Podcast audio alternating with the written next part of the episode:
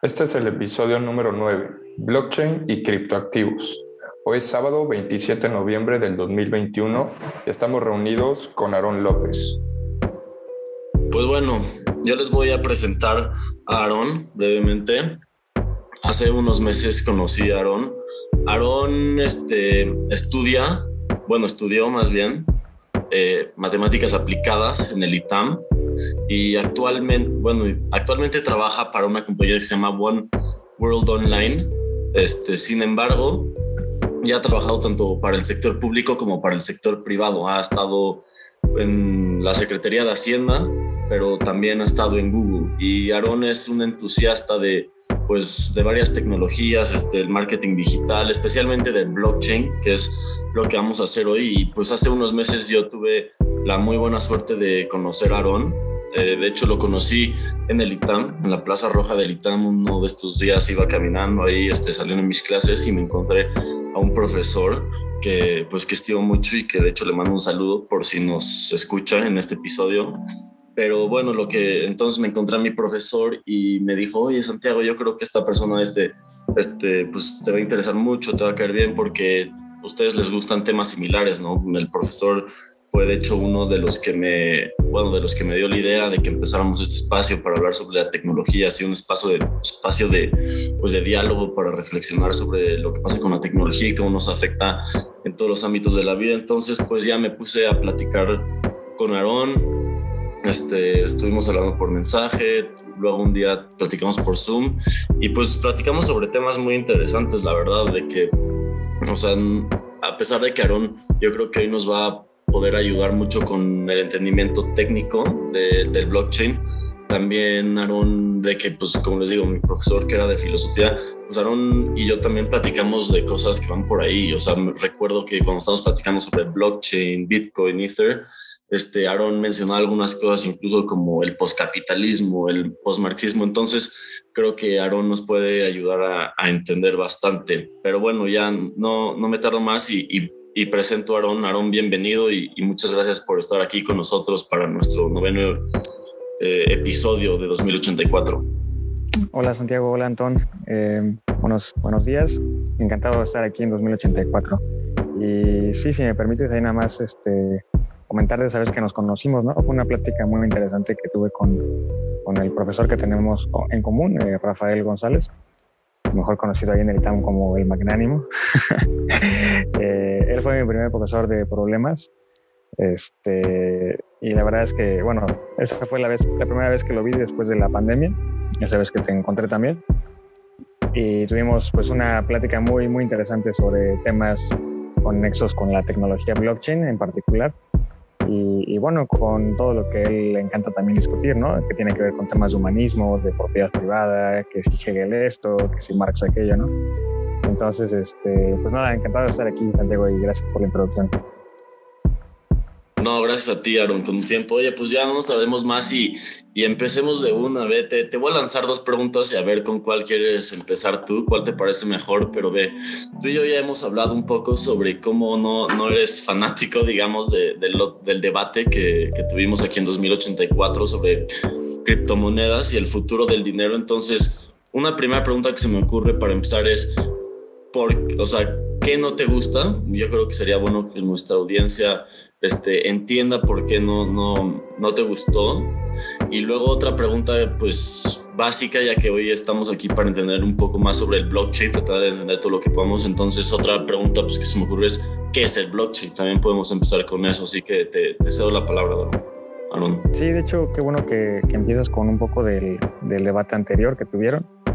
Este, creo que está bien vaya, o sea, no es que no me haya gustado, ¿no? Pero eh, en general como que siento que eh, eh, el, hacer un ejercicio de debate, ¿no? Sobre, ah, por ejemplo, la tecnología blockchain o los criptoactivos o el futuro del dinero, ¿no? Es decir, estar a favor o en contra de, creo que es un ejercicio intelectual un poco inútil a veces, ¿no? O muy ocioso, ¿no? Este, no sé, como poner a competir dos, dos, lados de algo que ya existe y que ya está ahí y que pues está construyendo sobre ello. Eh, no sé, a veces me resulta un poco útil, ¿no? Eh, no sé, esa es mi opinión personal, intelectual, eh, porque al final del día, pues ahí está la tecnología, ¿no? Ahí está ya ahí están los criptoactivos. Me acuerdo que en una, una de las preguntas que mencionaban por ahí era de si puede ser considerado un activo financiero. Pues básicamente cualquier cosa puede ser considerado un activo financiero, ¿no? Para las empresas, este, incluso una, bueno, si yo me endeudo y eh, con mi tarjeta de crédito y dejo de pagar, este, pues una, una empresa puede considerarme un activo financiero y otra empresa puede que no, ¿no? Entonces, pues hay muchas cosas que las empresas pueden o no considerar como activos financieros, las personas también. Eh, no falta un coleccionador de, pues de funcos, ¿no? De estos monitos que están muy de moda, ¿no? Y pues para ellos, para esas personas pueden ser una colección. Entonces, algunas de esas preguntas se me hacen un poco ociosas a veces. No es que no me haya gustado, pero al final hablan de cosas muy interesantes en, en, el, en, el, en el capítulo. De hecho, pues para la audiencia que nos escucha, te lo recomiendo, ¿no? Sobre todo a partir del minuto 30, que es cuando Santiago empieza con las preguntas este, más incisivas, más fuertes. Eh, y sí, o sea, la idea de ese espacio de hoy de nosotros no es tanto hablar de las criptomonedas, sino más de la tecnología blockchain, ¿no? Entonces, pues como ya sabemos, ya tiene más de una década que el Bitcoin salió, existe, eh, con este famosísimo white paper de Satoshi Nakamoto, el, el anónimo creador del Bitcoin o creadores, eh, y desde entonces, pues ha habido una serie de sucesos muy importantes, incluso desde el último, bueno, desde el capítulo que estábamos, que estamos hablando desde el podcast a hoy, sea, unos meses, este, pues surgieron, han pasado varias cosas importantes, ¿no? En el mundo de los, de los criptoactivos y de la blockchain, en particular, eh, China vetó eh, todas, todas las transacciones con criptoactivos, eso era de esperarse, ¿no? Estados Unidos refrendó que ellos no van a no van a prohibir nada, ¿no? La tierra de la libertad, supongo.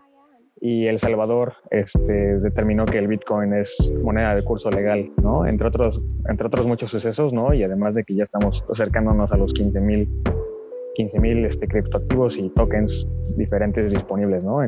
para compra-venta, ¿no?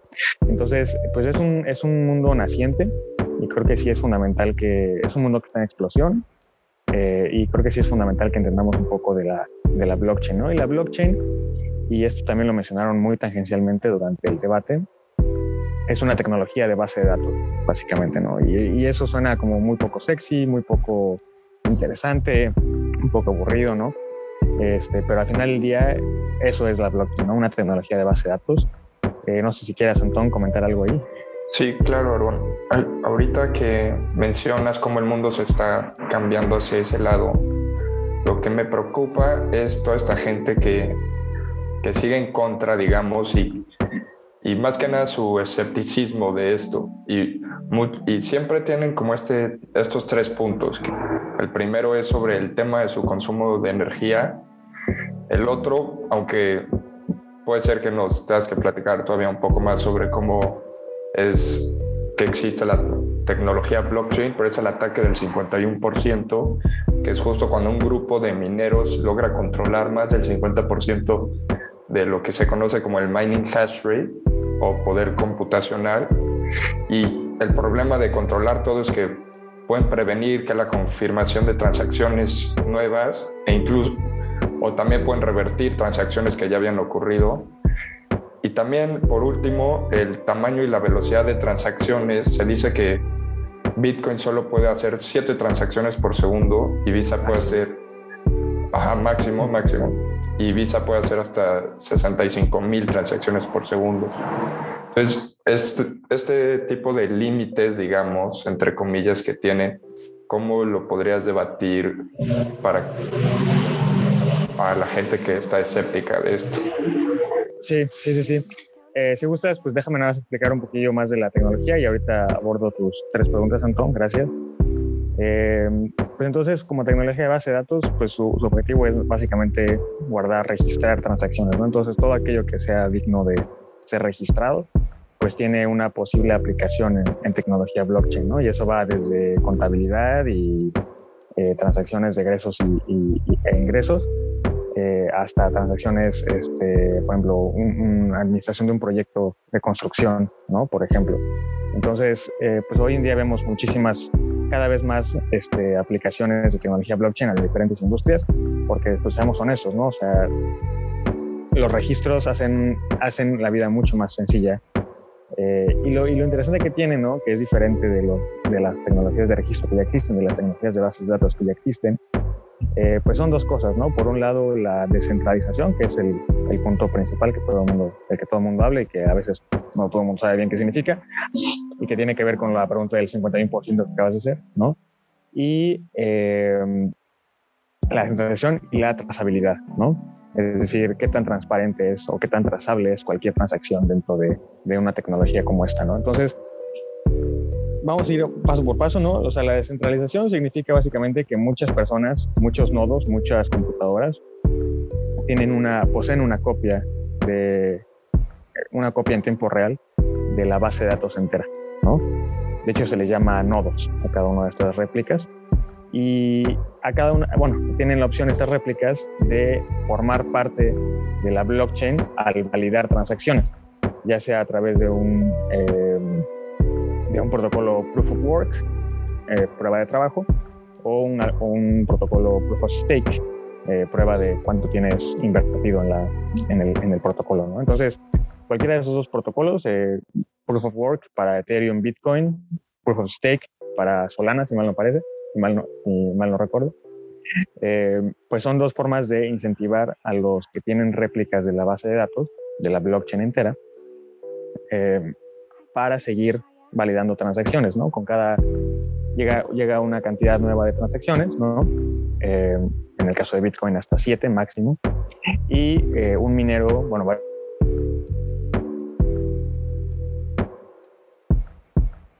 una competencia pues, básicamente de, recursos computacionales, ¿no? Quien tiene la, la, máquina pues, más poderosa.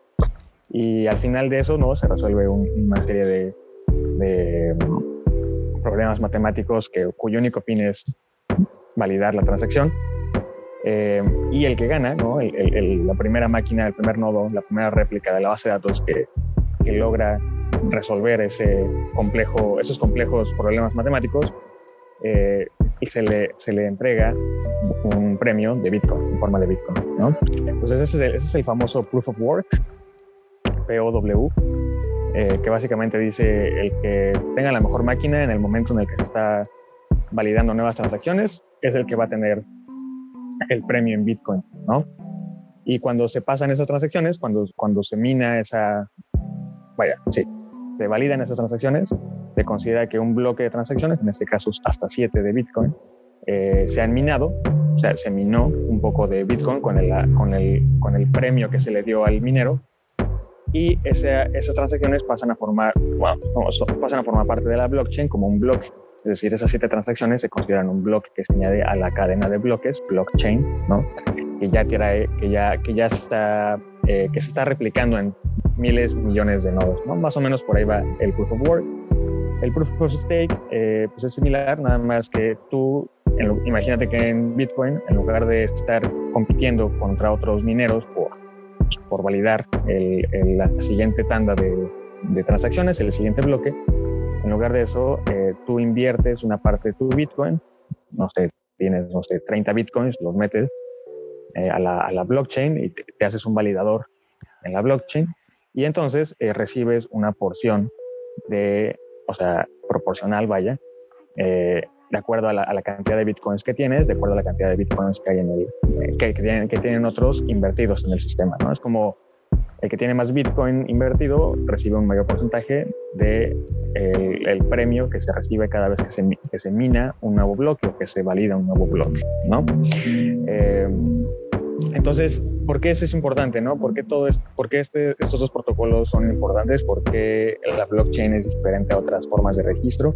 Pues precisamente porque varias se le permite a cualquier persona que tenga pues cierto poder computacional, una computadora más o menos poderosa, eh, tener una copia de la blockchain, tener una copia de la base de datos y validar transacciones.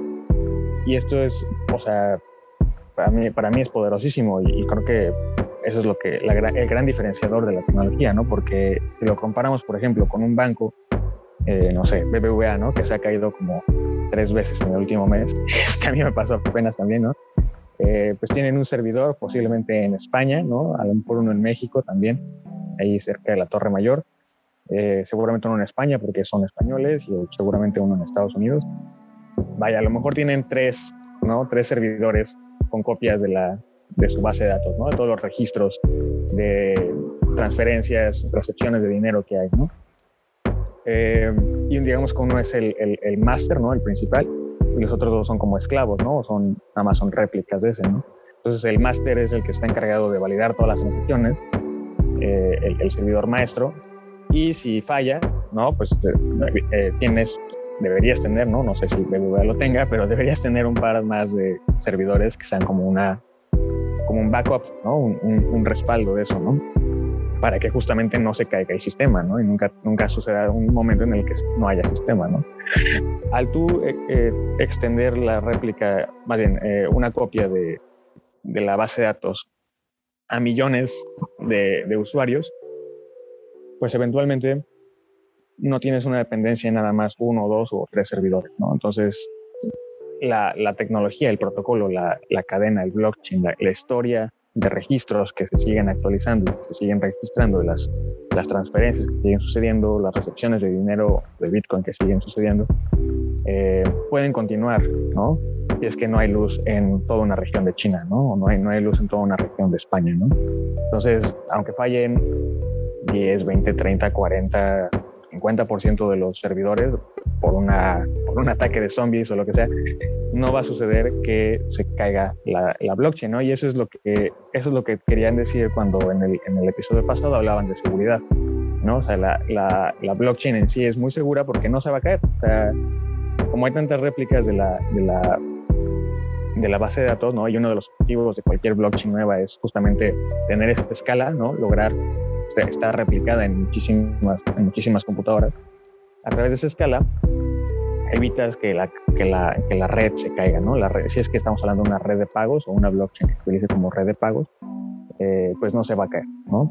El otro tema de, que de la seguridad tiene más que ver con la seguridad propia del usuario, de su wallet personal, de sus, de sus holdings personales de, de criptomonedas, y esa pues está más susceptible a ser este, hackeada o, o más bien que te defrauden pues, por tus contraseñas o por tu, o por tu string de 12 palabras, ¿no? Para que pues este, puedan acceder a tus, a tus criptoactivos y como toda la, como toda la seguridad, ¿no? La criptoseguridad del mundo, este, pues es más error de usuario o de, o de no saber lo que uno está haciendo que problema realmente de la blockchain. La, la blockchain en sí es en ese sentido, pues muy segura, no, no se puede caer y también un poco incorruptible, ¿no? Y ahí vamos a la, a la segunda pregunta que hiciste, eh, porque se requiere justamente que el 51%, por lo menos, ¿no? En, en, el, en, el, en el algoritmo Proof of Work, eh, 51% de los nodos, de los mineros, se pongan de acuerdo para poder hacer algo en la blockchain que no sea, eh,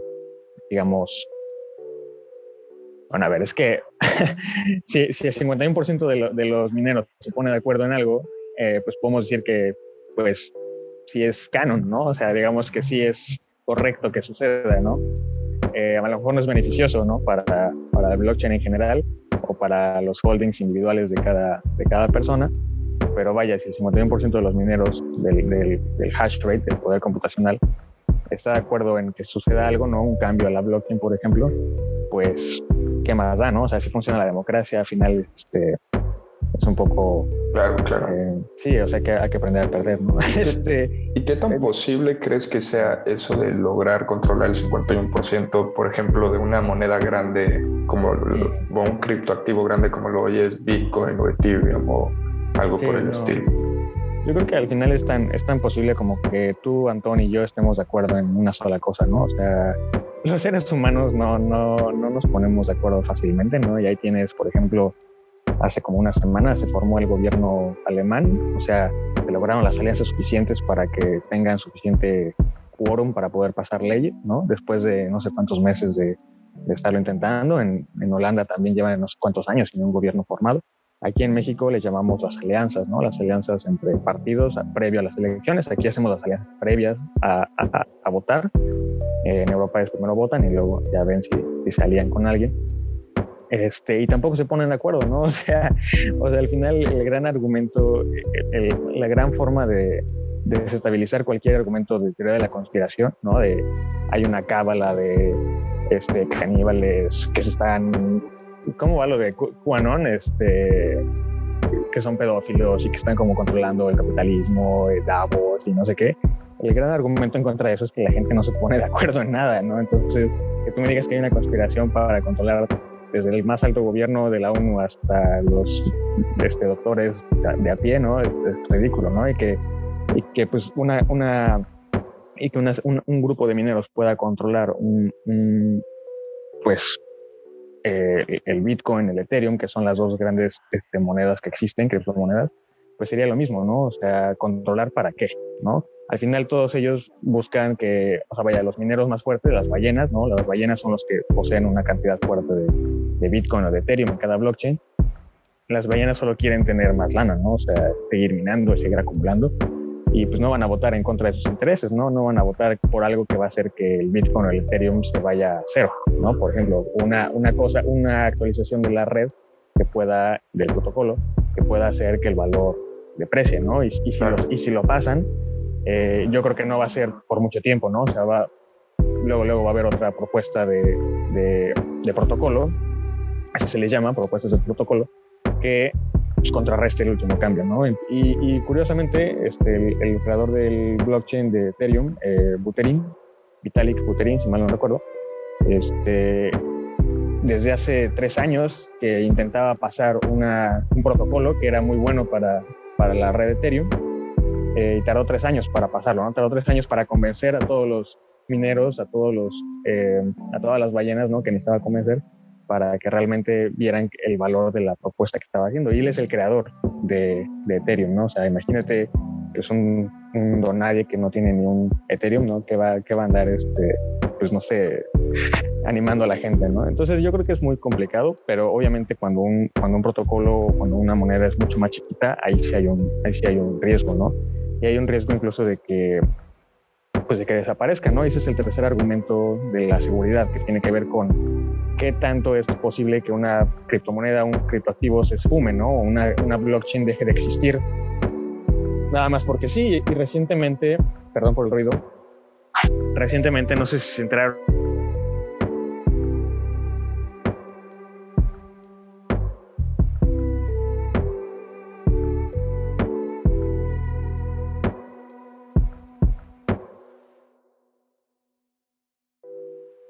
un, un, ticker llamado Squid.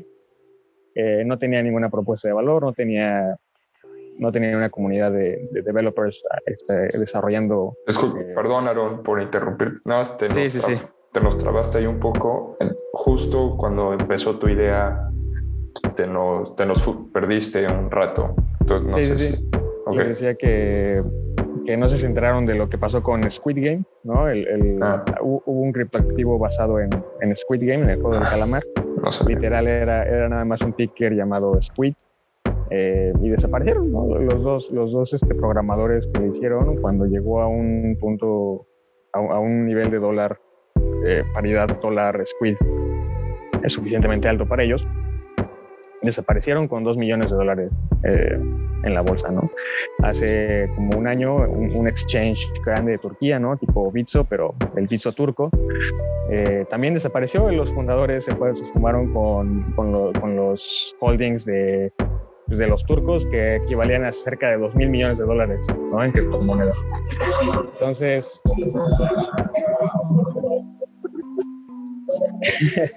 Entonces, pues eh, hay un tercer tema de seguridad que es las plataformas, eh, la infraestructura de ahí que, que, existe alrededor de los sistemas de pagos, de los exchanges, de los wallets, que sea confiable. Y yo creo que ahí es donde va a entrar la regulación que estamos, eh, pues en la, en la que estamos presenciando que va a suceder próximamente, ¿no?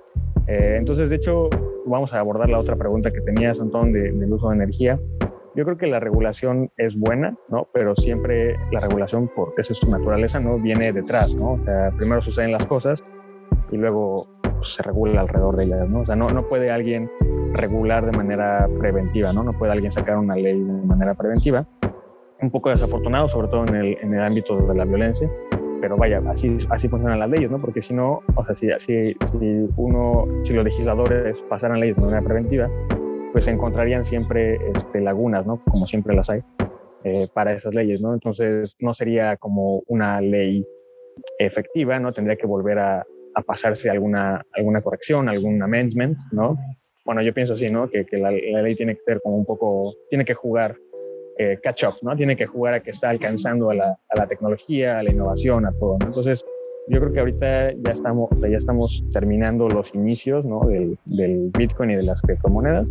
Estamos pasando a una etapa de consolidación y de, y de pues, se va a regular, ¿no? De esos 15.000 criptoactivos que ya existen ahorita, 14.800 algo, eh, pues van a quedar muchos menos, ¿no? Cuando haya una regulación este, en su lugar. Eh, obviamente Bitcoin y Ethereum van a seguir existiendo. Eh, ¿Qué va a pasar con el futuro del dinero? Eso es una pregunta que también se me hace un poco ociosa no, no sé. O sea, digo, está padre soñar, pero no sabemos qué forma va a, ser el, va a tener el dinero en el futuro. Lo que sí te puedo decir es que el efectivo va a seguir existiendo porque va a seguir existiendo, este, ¿cómo se llama? Eh, contrabando ¿no? y narcotráfico. Y al final, digo, uno de los argumentos que tenían eh, en contra del Bitcoin y de las criptomonedas y los criptoactivos es que se usaba para operaciones ilegales.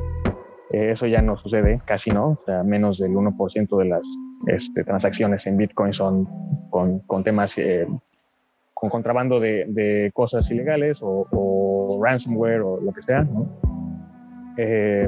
¿Por qué? Porque justamente la segunda propuesta de valor de las criptomonedas y del blockchain en general es la trazabilidad del sistema, ¿no?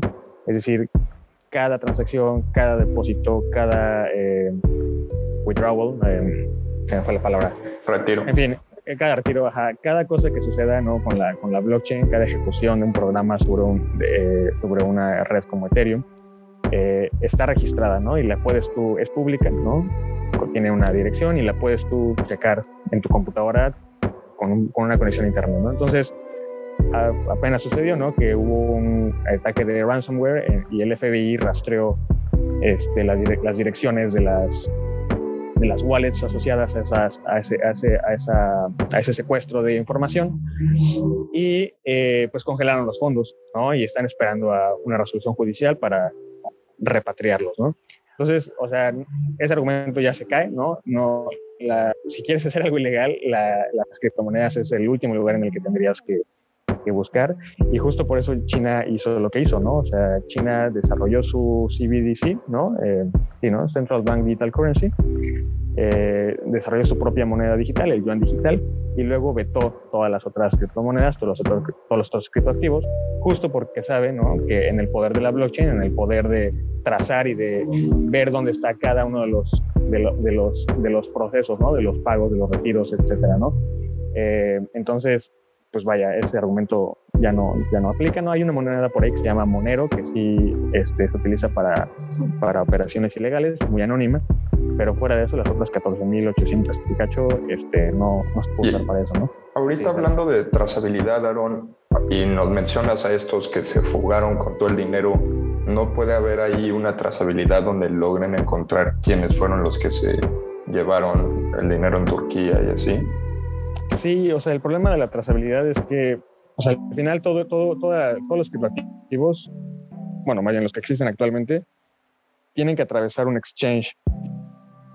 Para un exchange es un lugar de intercambio eh, de, entre monedas digitales o entre monedas fiduciarias y monedas digitales, ¿no? Entonces, en un exchange como Bitso, que es el más popular aquí en México, pues tú puedes convertir tus pesos, tus pesitos ganados con mucho esfuerzo y sangre en este Bitcoin o Ethereum o lo que sea. Entonces, eh, al, final de una transacción, por ejemplo, de que ellos, ellos lo que hicieron fue, eh, ellos tienen las claves privadas, ¿no? Cuando uno abre una cuenta en un exchange, tiene que cuidar que uno tenga sus propias llaves, ¿no? Sus propias palabras de seguridad.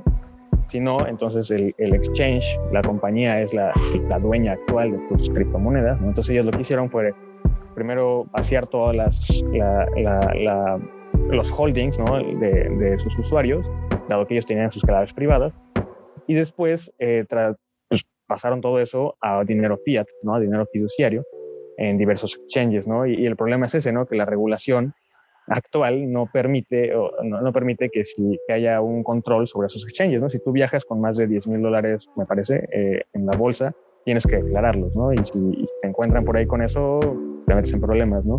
En el, en el, mundo, en el mundo de las cripto es como el viejo oeste, ¿no? El, Wild Wild West, que no pasa eso, o sea, no hay un control, no hay una, no hay una necesidad de declarar, no hay una necesidad de los bancos de decir, oye, acaban de atravesar por aquí dos mil millones de dólares, ¿no? Entonces, la idea de la regulación es esa, es buena, es buena para los usuarios finales, ¿no? Es buena para los gobiernos, que al final van a poder pues, darse cuenta de dónde salieron esos dos mil millones de dólares, ¿no?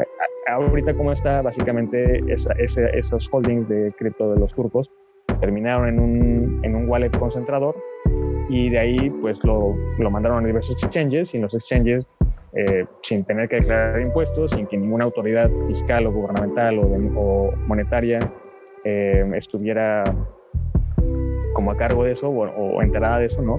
Cambiaron esos holdings a dinero fiat y pues se esfumó porque cuando, en cuanto cambias a cash, a efectivo, eh, pues ya no hay, un, ya no hay una trazabilidad, ¿no? la, la broma entre los economistas monetarios es que si hoy en día, en pleno 2021, se, se creara una nueva forma de dinero, como se está creando actualmente, este, jamás de los jamases se crearía el efectivo, porque el efectivo es lo menos trazable que hay. ¿no? Estaba leyendo un artículo del Economista, de, tienen un suplemento que se llama 1843, te lo recomiendo, es gratis y son lecturas largas ¿no? de, sobre cualquier tema. ¿no?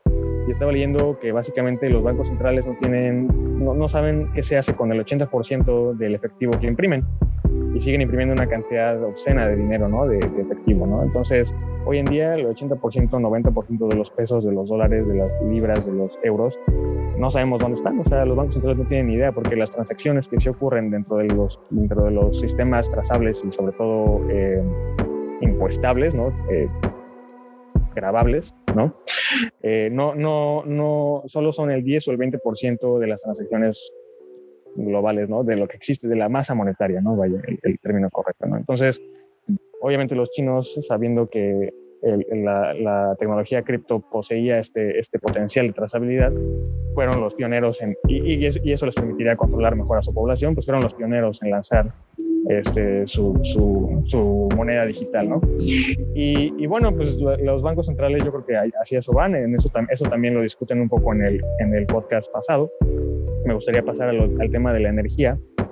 Eh, es un tema válido, ¿no? O sea, al final, si, pues, o sea, como seguimos como civilización utilizando, pues, una, dependiendo en el carbón, en el petróleo, en el gas natural, pues cualquier actividad que requiera mucha energía, ¿no? Como por ejemplo viajar en avión o minar criptomonedas, o en fin, cualquier cosa que requiera mucha energía, pues va, va a depender mucho, va, va, va, a producir muchas emisiones, ¿no? O se puede pensar que, que producen muchas emisiones, ¿no? Entonces, pues, ¿qué nos queda ahí sino pues, ser un poco más exigentes con nuestros, con nuestros partidos, ¿no? O sea, con, con nuestras leyes, con, con los gobernantes, eh, no elegir a alguien que propone este, una refinería nueva y, y, seguir dependiendo en, energías no renovables. Y, vaya, o sea, yo creo que al final mucho de lo que pasa en México depende de lo que pasa en Estados Unidos. Somos eh, un poco su patio trasero, entonces si acabamos de ver que en Estados Unidos acaban de pasar una cantidad de leyes de, infraestructura limpia, ¿no? Eso me parece que fue la semana pasada. Este, pues es cuestión de tiempo para que a nosotros también nos llegue un poco la colita de eso, ¿no?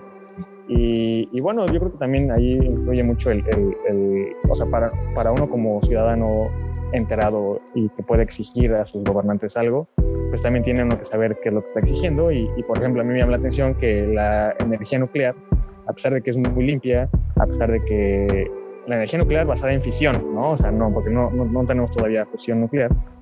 Eh, la energía basada en reactores, reactores nucleares, como los que vimos en Chernobyl y, y en Japón, a pesar de que es muy limpia, a pesar de que es muy segura, a pesar de que los errores que se cometieron en Chernobyl eh, pues fueron relacionados con usuarios, ¿no? Con usuarios de esa tecnología, este, pues sigue siendo como estigmatizada, ¿no? Como esta cosa que nunca se debe tocar, que si empiezas a enriquecer uranio, Estados Unidos te cae, ¿no?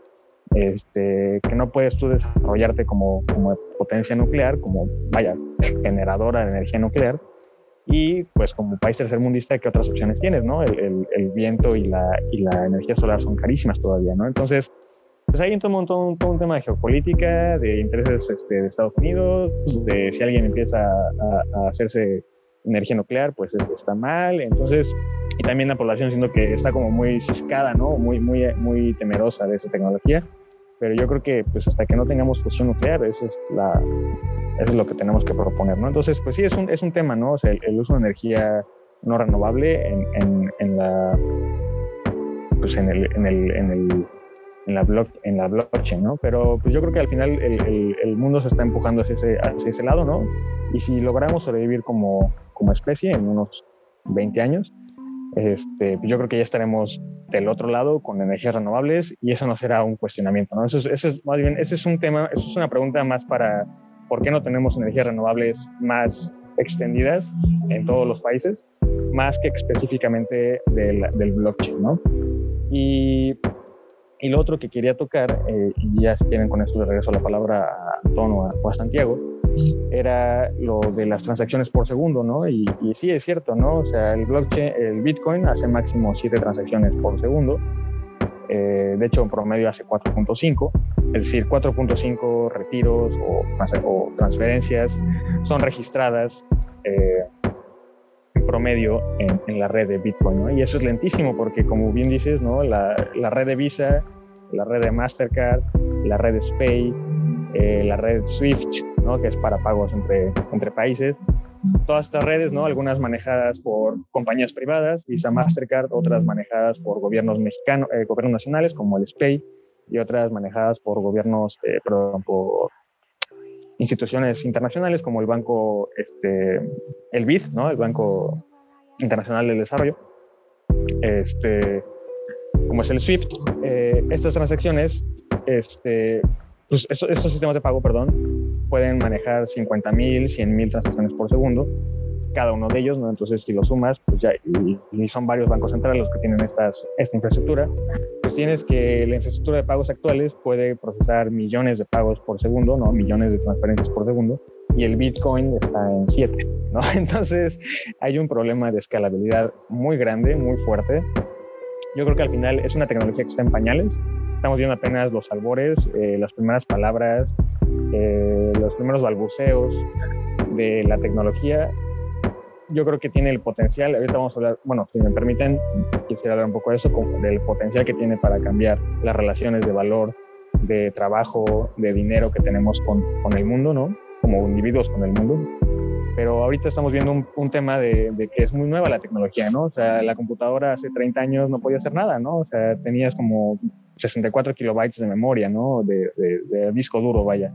Tenías que usar este, disquets para para bootear una computadora porque la computadora no podía tener un sistema operativo entero en su, en su disco duro, ¿no? Entonces, pues era ridículo, ¿no? Y como dice Bill Gates en el, en el meme este, ¿no? Es, es, este, es increíble pensar lo que la gente va a hacer en 30 años con las computadoras, ¿no?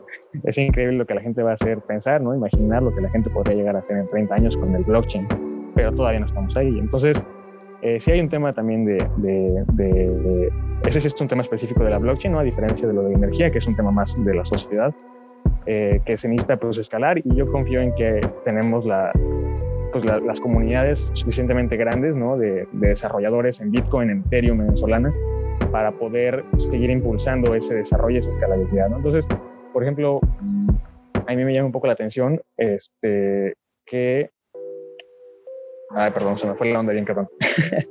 eh, perdón, eh, si, si quieren ustedes preguntar algo, decir algo. me parece este, un gran momento para tocar justo en eso último que, que estabas mencionando y que también dijiste que querías este, elaborar un poco más, pero bueno, ahorita de, de, tu intervención creo que fue un acercamiento técnico muy interesante este, pues para nuestra audiencia y, y bueno, hay varias cosas que, en las que quisiera mencionar, bueno, recalcaría por ejemplo esa idea que, o esa analogía que nos diste de pues del espacio cripto como el Wild West, creo que, creo que es muy interesante cuando tocaste en ese tema y te referiste a lo que llaman como pues el regulaje, este, el, arbitraje regulatorio, no como, o sea, como las regulaciones y, la política también este, están relacionadas con, con, este espacio. También creo que es muy, muy importante lo que mencionaste todavía más al principio, ¿no? Cuando decías que, pues sí, que hay muchas diferencias entre cuando hablamos de criptomonedas en nuestro debate pasado y cuando hablamos ahorita. Creo que es muy importante porque es un espacio que cambia muy rápido. Pero bueno, para regresarte la palabra, yo quisiera que nos ayudes a, a entender este, ya más allá de, de, lo técnico, que, que nos ayudes a entender qué implicaciones en este, políticas, sociales y económicas puede tener en el mundo una tecnología como el blockchain, o sea, cómo puede impactar y cambiar nuestras vidas más allá de, de, ah, de pues digamos, de un nuevo tipo de dinero, así como, pues, cómo realmente puede cambiarnos en el aspecto, digamos, político y social. Sí, sí, sí, político, social, económico. Bueno, el económico pues tiene que ver con, con que es una nueva forma potencial de dinero, ¿no? Ya lo hablaron un poco en, la, en el podcast, en el debate pasado. Eh, yo creo que toda vez que hay una, nueva forma de dinero, pues hay una nueva forma de economía, ¿no? Entonces, me gustaría además ahorita regresar a ese punto. Eh, en el ámbito político yo creo que va a haber una, una reconfiguración de, de, espacios, ¿no? Que ya se está gestando y que se viene gestando desde hace un tiempo y que no tiene que ver con, con el blockchain, por ejemplo. Pero, pero bueno, desde hace, desde la última crisis financiera, eh, China pues se ha, se ha, convertido en este polo geopolítico importante. Eh, en el último año eh, es significativo ¿no? para los que invertimos en bolsa, porque las compañías chinas no están tal cual listadas de manera directa en la bolsa de Estados Unidos, ¿no? Las que están listadas, por ejemplo, Alibaba, JD.com, Baidu, que es como el Google eh, chino, eh, están listadas a través de una estructura que se llama ADR.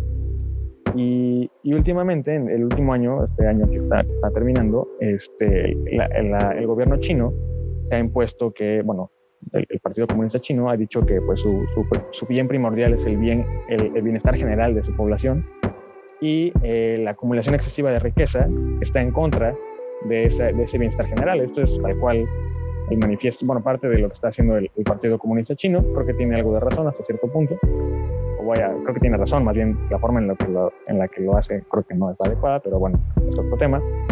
Y eh, por lo tanto ha estado limitando la actividad de muchas eh, empresas eh, chinas, ¿no? sobre todo de tecnología, eh, de educación. Por ejemplo, eran muy populares los tutores a domicilio y pasaron una ley, los, el Partido Comunista Chino, que impide a las compañías de tutorías ser unas organizaciones for profit, ¿no? O sea, no pueden ser nada más pueden constituirse como ONGs, ¿no? Como no gubernamentales sin fines de lucro, eh, no pueden lucrar, ¿no? Entonces eso y otra, y otra serie de, de eventos políticos sociales, este, pues ha hecho que la, la, evaluación de las compañías chinas esté en un mínimo de varios años. Eh, posiblemente, y eso tiene más que ver con Trump, eh, posiblemente algunas de estas compañías dejen de ser, de ser, parte de las bolsas estadounidenses, sean delistadas pero yo creo que ahí lo, lo, importante de todo esto es que estamos viendo una, una literal guerra fría entre Estados Unidos y, y China de, en pleno siglo XXI. Y, y, esto es nada más la colita de lo que viene gestándose desde hace 30 años, ¿no? Cuando, cuando China decidió abrir un poco su, eh, su forma de, de, insertarse en el mundo, ¿no? Entonces, pues yo creo que ahorita China lleva la delantera en la tecnología blockchain.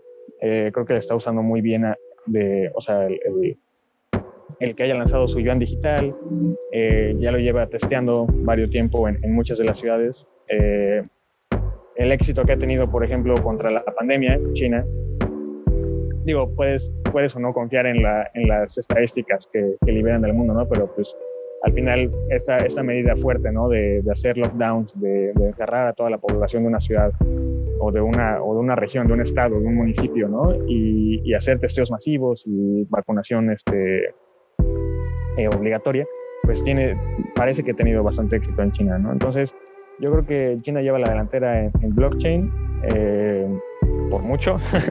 los, los, gobiernos occidentales apenas están haciendo estudios de a ver cómo le van a hacer para hacer una, una CBDC. Eh, y eso pues va a tener repercusiones, porque al final pues la economía entera está basada en, en, el dinero, ¿no? En cómo intercambiamos valor. El dinero es una forma de intercambio de valor. Y, y, cuando cambias un poco la economía y, y, la economía funciona más eficientemente, ¿no? Hay menos intermediarios, hay menos eh, barreras al cambio de valor, al intercambio de valor. Este, pues la economía es más eficiente y por lo tanto, pues no sé, supongo que es más productiva, ¿no? Entonces, pues esto tiene repercusiones políticas, ¿no? Y, y, o sea, desde países que se eligen aliar o alinear un poco más hacia China, hacia los intereses chinos, ¿no? Dejar que las compañías chinas pongan sus plantas en sus países en lugar de las compañías estadounidenses, ¿no? hasta pues, repercusiones ya como más militares, ¿no? Como lo que estamos viendo en Taiwán, que en Taiwán, Taiwán como ustedes saben, pues es, solía ser una provincia de China, después se independizaron, pero los chinos nunca reconocieron que Taiwán era una, este, un país eh, independiente, ¿no? De ellos, una, una, provincia independiente. Y últimamente han, han tenido mucho, eh, mucha presencia militar los chinos en el estrecho entre Taiwán y, y China, ¿no? Y, y, la parte continental, ¿no? Entonces, pues hasta eso, ¿no? Y del lado de Rusia a lo mejor hay una invasión de Ucrania, en fin, eh, parece que estamos como en el albor de una época conflictiva también, ¿no? En tema político.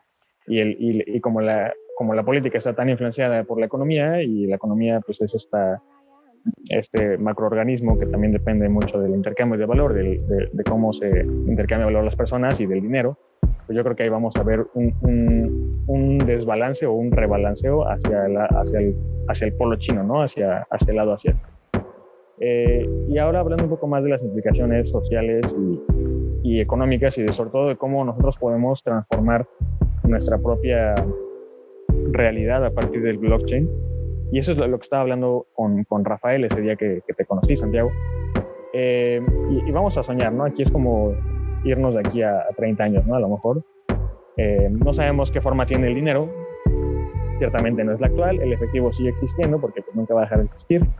Eh, pero bueno, es diferente, ¿no? El dinero. Y imaginemos, ¿no? Que existe esta blockchain, esta, esta base de datos como universal, del planetaria, ¿no?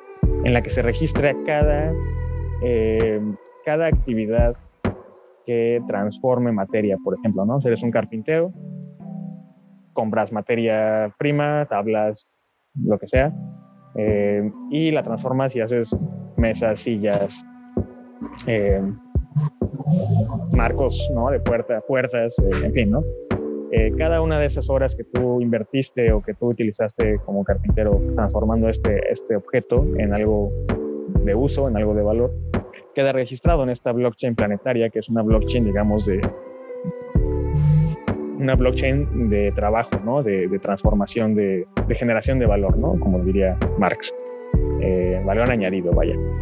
Eh, una vez que terminas el, el, objeto, ¿no? la cosa, eh, pues esa cosa normalmente nosotros la, la, ponemos en venta, el carpintero pues necesita comer, necesita algo para sobrevivir, no, no, puede, no puede comer madera, entonces eh, pues la pone en venta, ¿no? Y, actualmente la transacción es muy sencilla, ¿no? Bueno, vaya, en, tem en tema qué tan sencilla es depende de, de, la persona, ¿no? Pero vaya, es básicamente encontrar un lugar de intercambio, un mercado, un tianguis, una esquina donde se paran luego los carpinteros a vender sus, muebles, eh, una tienda donde pueda poner consignación, lo que sea, y pues básicamente esperar a que alguien vaya y lo compre, ¿no? Y esa, y esa transacción es un poco final en el sentido de que el, el lugar donde está vendiendo o el cliente final le paga una pues un precio, un dinero al, al, carpintero y ahí se acaba la transacción para el carpintero, ¿no? O sea, cualquier valor que le pueda extraer la persona, el usuario final o el intermediario al objeto, a la cosa, eh, pues no lo ve, no, o sea, cualquier valor más allá del valor que pagó inicialmente por, por, la, por, la, eh, por la mesa, por ejemplo, no lo va a ver el carpintero. El carpintero nada más recibe lo que en el momento de la transacción se pacta. ¿no? Y, y, bueno, pues hay muchas opiniones ahí de si es suficiente, si hay una gran disparidad, eh, eh, si hay una gran desigualdad de, de, ingresos, ¿no? Entre la gente que realmente produce cosas, ¿no? Entre los agricultores, entre la gente que transforma lo, lo, lo más básico en ma las materias primas. Eh, y el, el, final de la cadena de valor, ¿no? O sea, la gente que va al Walmart a comprar cosas, ¿no? Entonces, es cierto que, que por ejemplo, el, el, agricultor recibe una proporción minúscula de, de ese valor. ¿no? Entonces, imaginemos justamente que, que, en esta blockchain de valor añadido se inscribe que ya está el producto terminado, que ya se transformó y que a continuación pues pasa a una etapa de uso, ¿no? De, de pues sí, básicamente ya como ya se como ya se terminó de producir, ahora está haciendo ahora ahora es época de uso, ¿no? De la cosa y eh, evidentemente pues esta cosa la va a usar una persona, una familia, a lo mejor luego su familia la pone en una venta de garage y la vende a otra, a otra familia, la compra a un hotel y la pone en una recepción, en una terraza.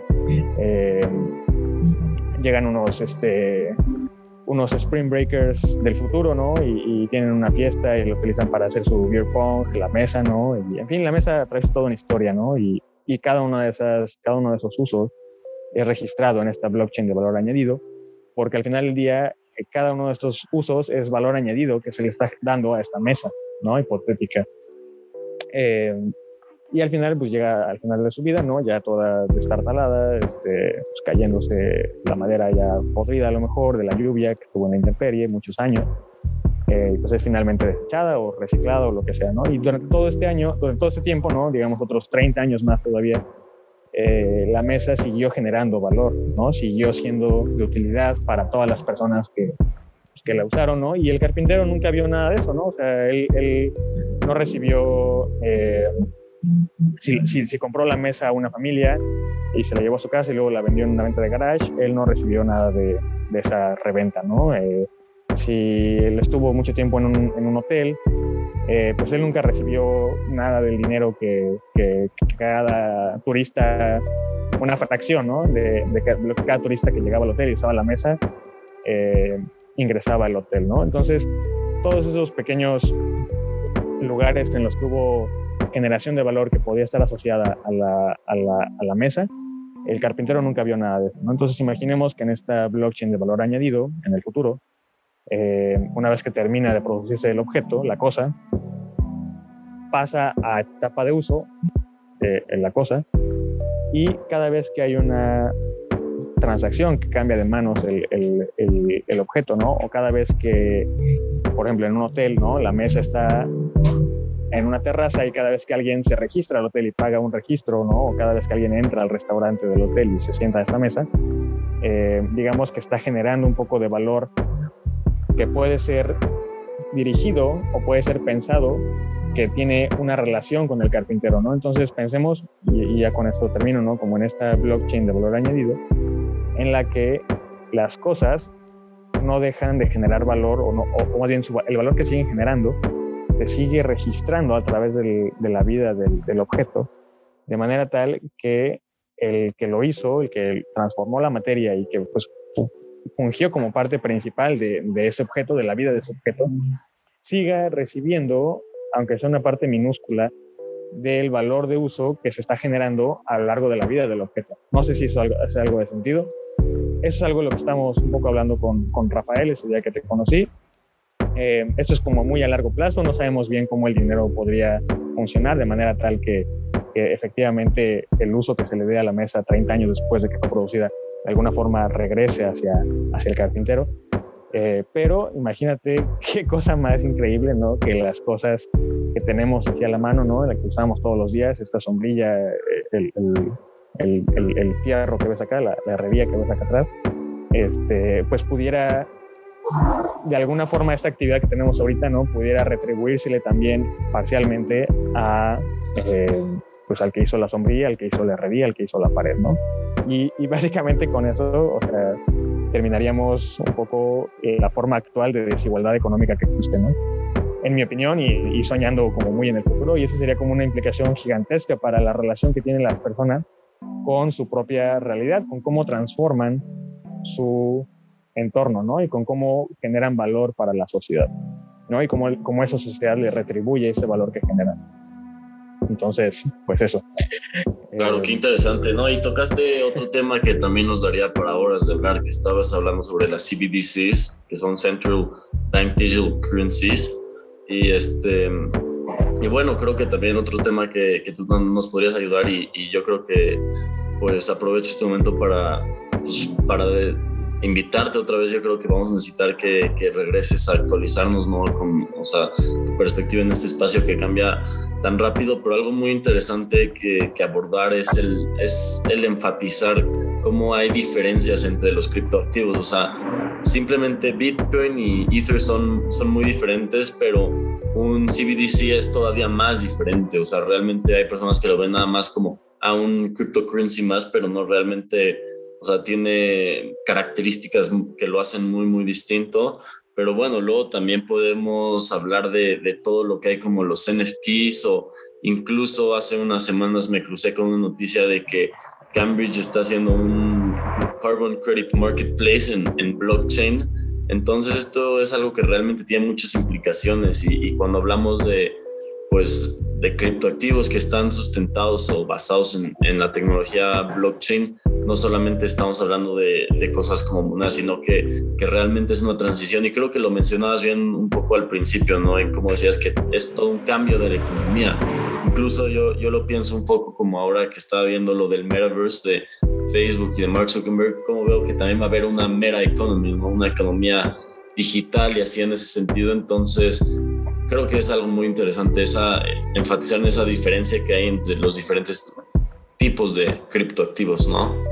Sí, sí, totalmente. Yo ahorita ya me tengo que, que muchachos, pero me encantaría, si algún día hay oportunidad, eh, pues volver a hablar ahora de CBDCs, de NFTs, de aplicaciones de la blockchain en, en, industrias del café, en la industria de la publicidad y del advertising, que es lo que yo trabajo y que también tenemos ahí una blockchain dedicada a eso en, administración de proyectos, en, en, activos ligados a un commodity eh, física, ¿no? O sea, como puede ser el café, el oro, etcétera, ¿no? Eh, y como y también de los, de los stablecoins, ¿no? De las monedas ligadas a una, a una moneda fiat, ¿no? Entonces, sí, creo que da para todo un tema. Esas son las, esas son las aplicaciones actuales que tenemos de los y bueno, del, y del metaverso, ¿no? También. Este, las aplicaciones actuales que estamos viendo de, de, las criptomonedas, no sabemos bien cuáles serían las que van a sobrevivir, pero sin duda, pues es un momento muy interesante para estar vivo y para, y pues para existir, ¿no? O sea, qué increíble que nos toque vivir esta transformación